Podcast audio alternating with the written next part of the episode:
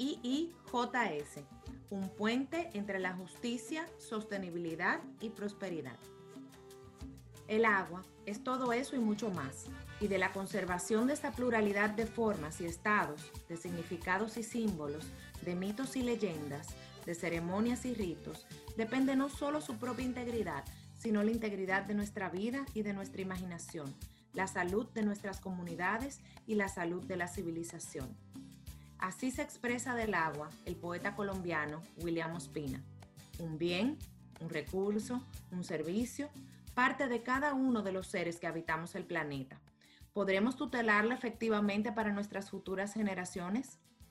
Desde el Instituto Interamericano de Justicia y Sostenibilidad, IIJS, esta es la serie de podcast, un puente entre justicia, sostenibilidad y prosperidad, en la que analizamos temas relacionados con nuestra misión de fortalecer el Estado de Derecho y la buena gobernanza construyendo puentes para el cumplimiento de los derechos humanos, así como de los estándares ambientales y sociales en las Américas. Soy Giovanni Vicente Romero, conductor de este programa, estratega político y columnista de CNN en español. Mi nombre es Claudia De Wind, directora ejecutiva del IIJS, y me acompaña Michael Hanke Domas, abogado chileno con experiencia en derecho ambiental e hídrico, gobernanza y regulación económica de los servicios públicos de agua. Michael, con más de 20 años en la materia, como juez, académico, regulador, servidor público, funcionario de Naciones Unidas y consultor internacional, es además un gran amigo y estimado colega. Michael, es un lujo charlar contigo sobre un tema que es crítico no solo para nuestra región, sino para toda la humanidad, la justicia hídrica. Bienvenido y gracias por acompañarnos. Muchísimas gracias Claudia, la verdad es que para mí es un honor poder estar aquí compartiendo contigo y con la gente que te escucha sobre temas que son extremadamente relevantes hoy día, así que muchísimas gracias por la invitación. No, no, no, gracias a ti. Cuéntanos, eh, Michael, ¿cuáles son las principales presiones sobre los recursos hídricos en nuestra región y cómo se vinculan a la gobernanza y la justicia? Bueno, yo creo que es un tema central eh, y que atraviesa no solamente los problemas ambientales, sino que atraviesa además los problemas eh, de seguridad nacional e internacional.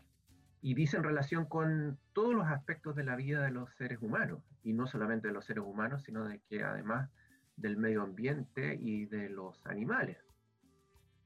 Esencialmente lo que está sucediendo es un aumento de la temperatura en el planeta, lo que hace que el, océano y las aguas superficiales continentales empiezan a evaporarse a una mayor tasa, lo que produce una mayor cantidad de precipitaciones en ciertas áreas y en otras áreas produce eh, sequía. Ese fenómeno implica una serie de alteraciones a la vida como la hemos estado viviendo.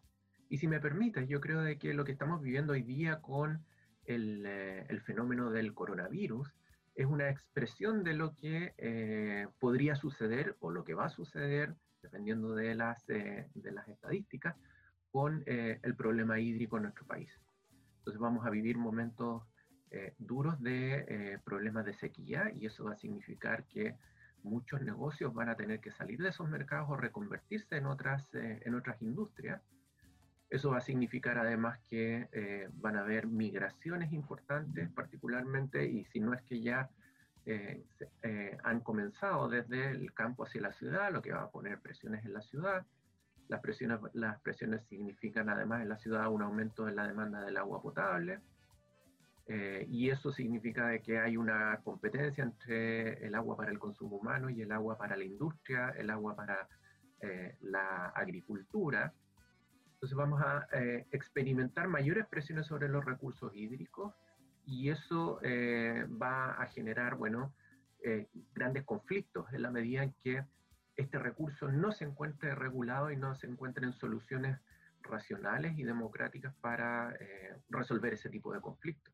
Entonces la región que por de pronto es una de las regiones que tiene la mayor cantidad de reservas de agua en el planeta, eh, no va a estar exenta de ese tipo de conflictos. Pues hoy día no es extraño ver que hay países que, donde llueve mucho, pero, una, aún así existe, existe sequía. Existe sequía en, países donde llueve mucho. Y en países donde llueve poco o ha llovido tradicionalmente poco, se ha acrecentado ese fenómeno de la carencia de recursos hídricos. Entonces, estamos viendo una reconfiguración no solamente de espacial donde estamos habitando, sino de que además estamos eh, viendo, estamos presenciando eh, cambios eh, que significan grandes problemas y grandes traumas para, para, la humanidad. Ahora, no es, no es todo gris o, o, peligroso, sino de que también significa que hay oportunidades. Significa que hay cambios y la pandemia lo que ha hecho es demostrarnos eso. Por ejemplo, el aumento de los negocios a través de Internet, por ejemplo las clases a través de Internet. Muchas eh, actividades que antiguamente se pensaban que eran imposibles o que iban a costar mucho, bueno, en seis meses hemos tenido que adaptarnos a eso. Y ese fenómeno también va a, suceder, con, el tema del agua. Y por tanto, necesitamos tener una legislación que sea clara en relación con cómo se eh, distribuye este recurso, cuáles son las prioridades en el uso del recurso, cómo se protege el medio ambiente para efectos de mantener esos niveles del recurso que necesitamos, del recurso hídrico. Asimismo, necesitamos instituciones que sean sólidas en la gestión de los recursos hídricos y necesitamos, por supuesto, eh, dentro de esas gestiones no solamente al gobierno, sino que necesitamos también a los poderes judiciales que tengan la capacidad de poder resolver estas controversias de forma justa y que traigan paz social. Sí, interesantísimo, eh, Michael. En las Américas contamos con unas 70 cuencas hídricas compartidas. El agua es fuente de vida y de energía para millones de personas desde Alaska a Tierra del Fuego. Sin embargo, no obstante tanta abundancia, como bien has explicado, la seguridad hídrica sufre significativamente en la región por cuestiones de acceso, accesibilidad, la crisis climática. Eh, todo esto también tiene un impacto en eh, eh, la garantía del derecho al agua que, requiere de respuestas tanto legislativas como de los poderes judiciales. La conflictividad social y ambiental en la región es de una tendencia creciente y está muy vinculada al agua. ¿Qué puedes contarnos sobre esto? Bueno, uno observa que a nivel regional, Latinoamérica, eh, existe un mm, aumento en el nivel de la conflictividad en materias que dicen relación con el medio ambiente, donde estoy incluyendo obviamente que el agua.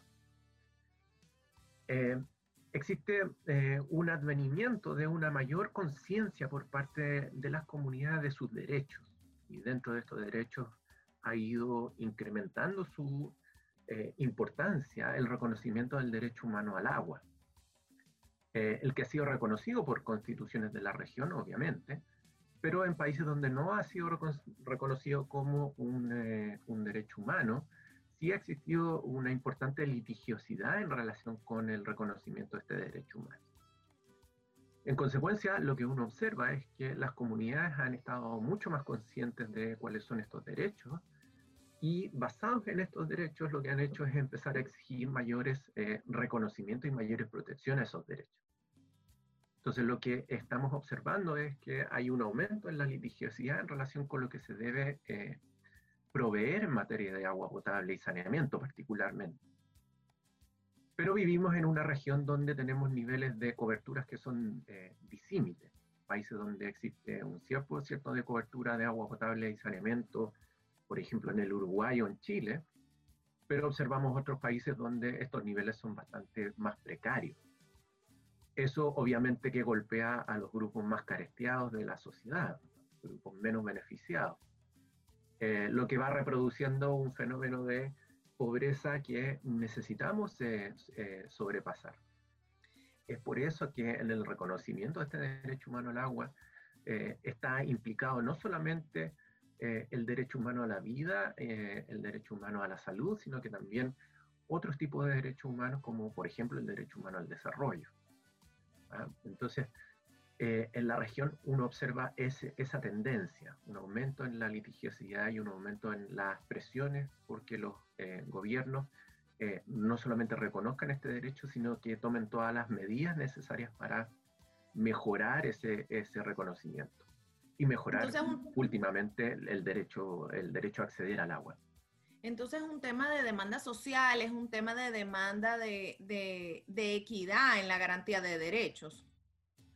Ciertamente, que eso es lo esencial en cuando uno habla de derechos humanos. Ahora, donde no existe, eh, no es solamente, no solamente se acaba ahí las expresiones de demanda, sino de que dice relación nuevamente con las oportunidades, con el desarrollo, el derecho humano al desarrollo, con eh, expectativas eh, laborales, con expectativas educacionales. Tú sabes de que en la medida en que existe, no existe agua para poder ni siquiera lavarse o poder em, lavarse la cara, las manos, etcétera, eso significa de que hay que conseguir agua y usualmente son los niños los que eh, son enviados para hacer ese tipo de labores, perdiendo clases, etc. Entonces la cantidad de oportunidades para el desarrollo eh, son extremadamente relevantes cuando, se, cuando estamos hablando de, del agua. Pero no solamente en términos de agua potable y saneamiento, sino de que además eh, el agua como recurso, como recurso, en la medida en que em, no protegemos o no protegemos como deberíamos eh, las áreas de captación de agua, las áreas naturales de captación de agua. No gestionamos eh, los bosques como deberían gestionarse para efectos de producir agua. Eh, no controlamos la extracción de áridos en las riberas de los ríos, las prohibiciones de, tala de árboles en las riberas de los ríos. No controlamos los efluentes que caen en el río, los residuos industriales líquidos eh, cuando no nos hacemos cargo de, una, eh, de un crecimiento ordenado de la ciudad. La verdad es que el fenómeno del agua atraviesa todas las eh, manifestaciones de la, del medio ambiente y de la relación de, nosotros con el medio ambiente. y esto en medio de una pandemia es mucho más, es mucho más crítico y como bien tú señalas, tiene también que ver con el, con el derecho a la, a la autodeterminación en ese orden de ideas, ¿no? Y, hablando de la, de, la demanda social y, de toda esta vinculación que existe entre, eh, entre los derechos, ¿cuáles son los principales eh, criterios que ha ido sentado, sentando la jurisprudencia en esta eh, materia? Bueno, uno observa lo que ha ido sucediendo en la región y, em, yo creo que la declaración de Brasilia de los jueces sobre la justicia hídrica, es un eh, corolario de lo que ha ido sucediendo en materia de los criterios que se han ido adoptando, no solamente por parte de la judicatura, sino que además eh, del derecho comparado.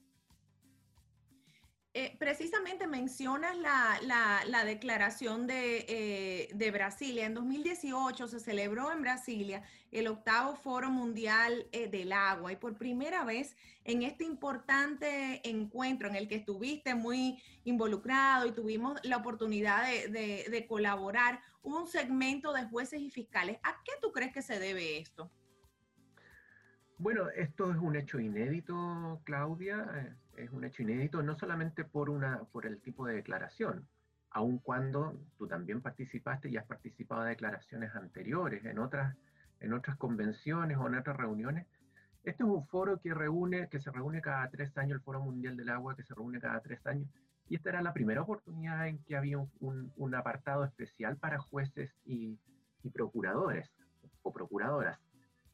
Eh, y eso lo que significa es que eh, y esto también es un reconocimiento a la labor que, que, ha hecho, que han hecho distintos jueces. Particularmente, en mi caso, me gustaría reconocer a Antonio Herman Benjamín de la, del Supremo Tribunal eh, de Brasil, a,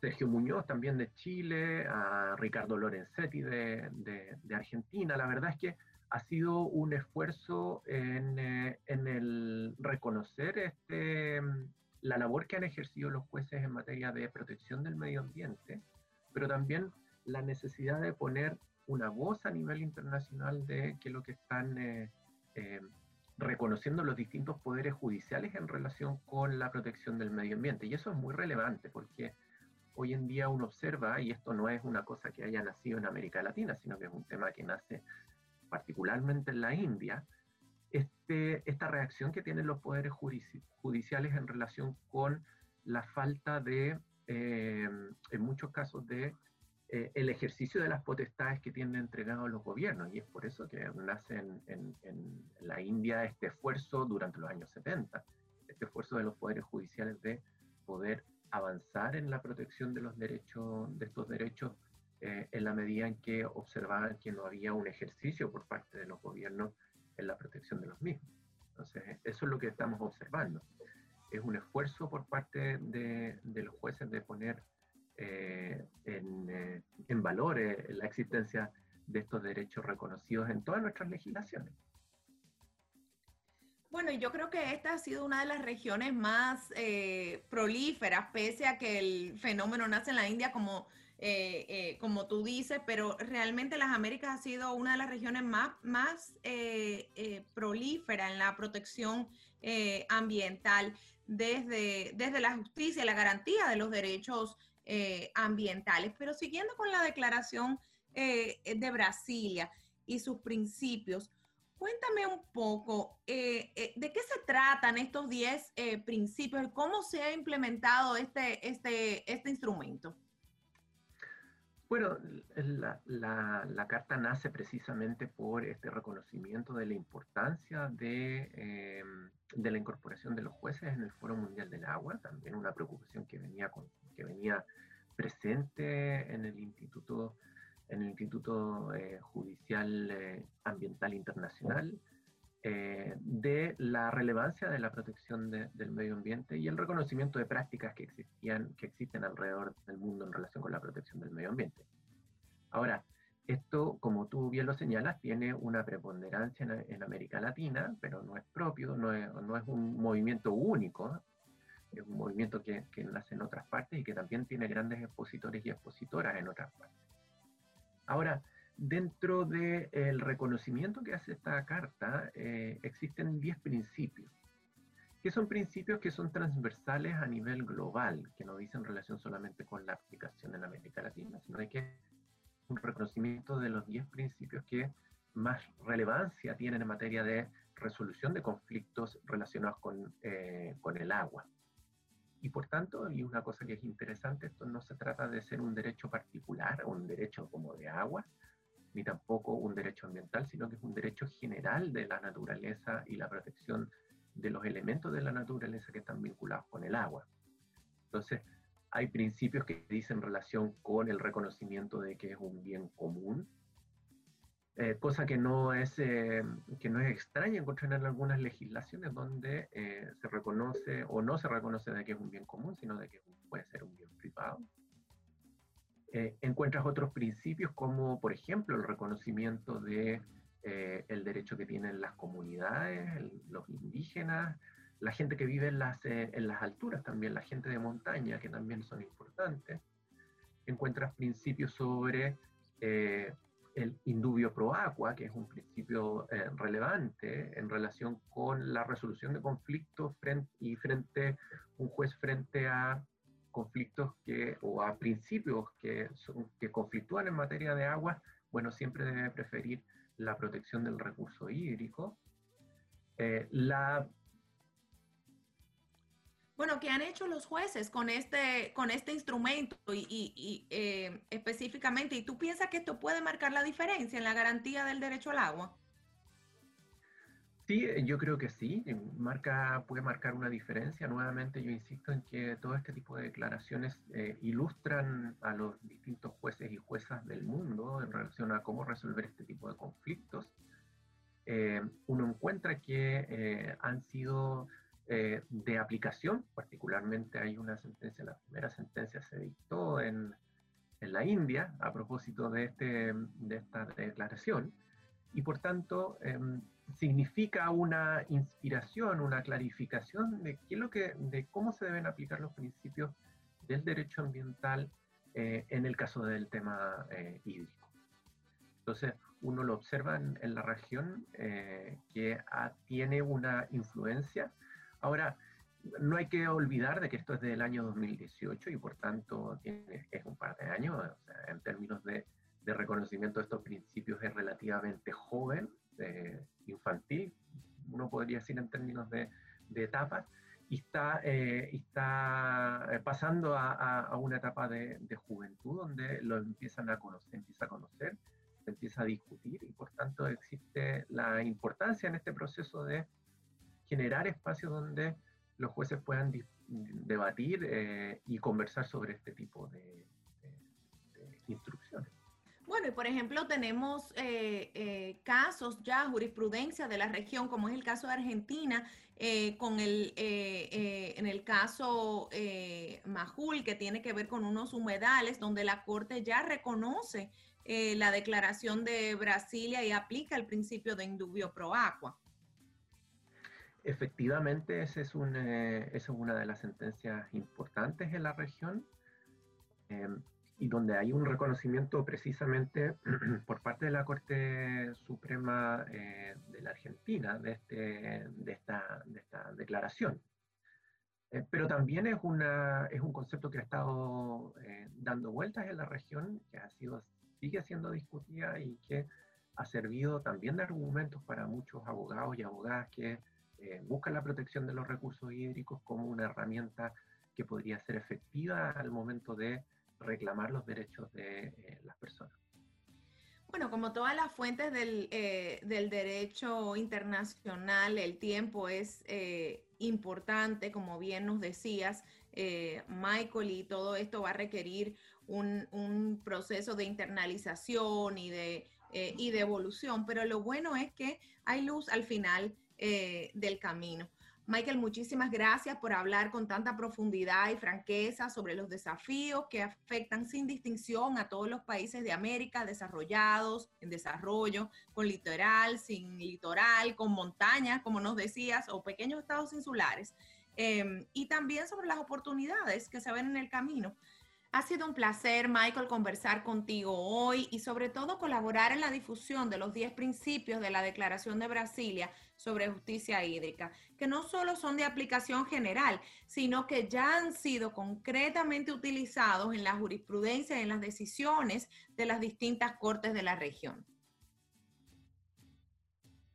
El Instituto Interamericano de Justicia y Sostenibilidad, IIJS, presenta su serie de podcasts un puente entre la justicia, sostenibilidad y prosperidad, como un recurso educativo sin fines de lucro. Agradecimiento especial a Sheila Beth y María Amparo Albán, socias principales de IJS. Soy Claudia DeWin, directora ejecutiva del IJS. Ha sido un placer ser la anfitriona de este programa hoy. Si te gusta lo escuchado, visita nuestra web www.ii-js.org. Síguenos comenta y danos un like en las redes sociales. Siempre puedes escribir una reseña. Nuestro usuario es arroba IIJS oficial. Gracias y hasta la próxima vez.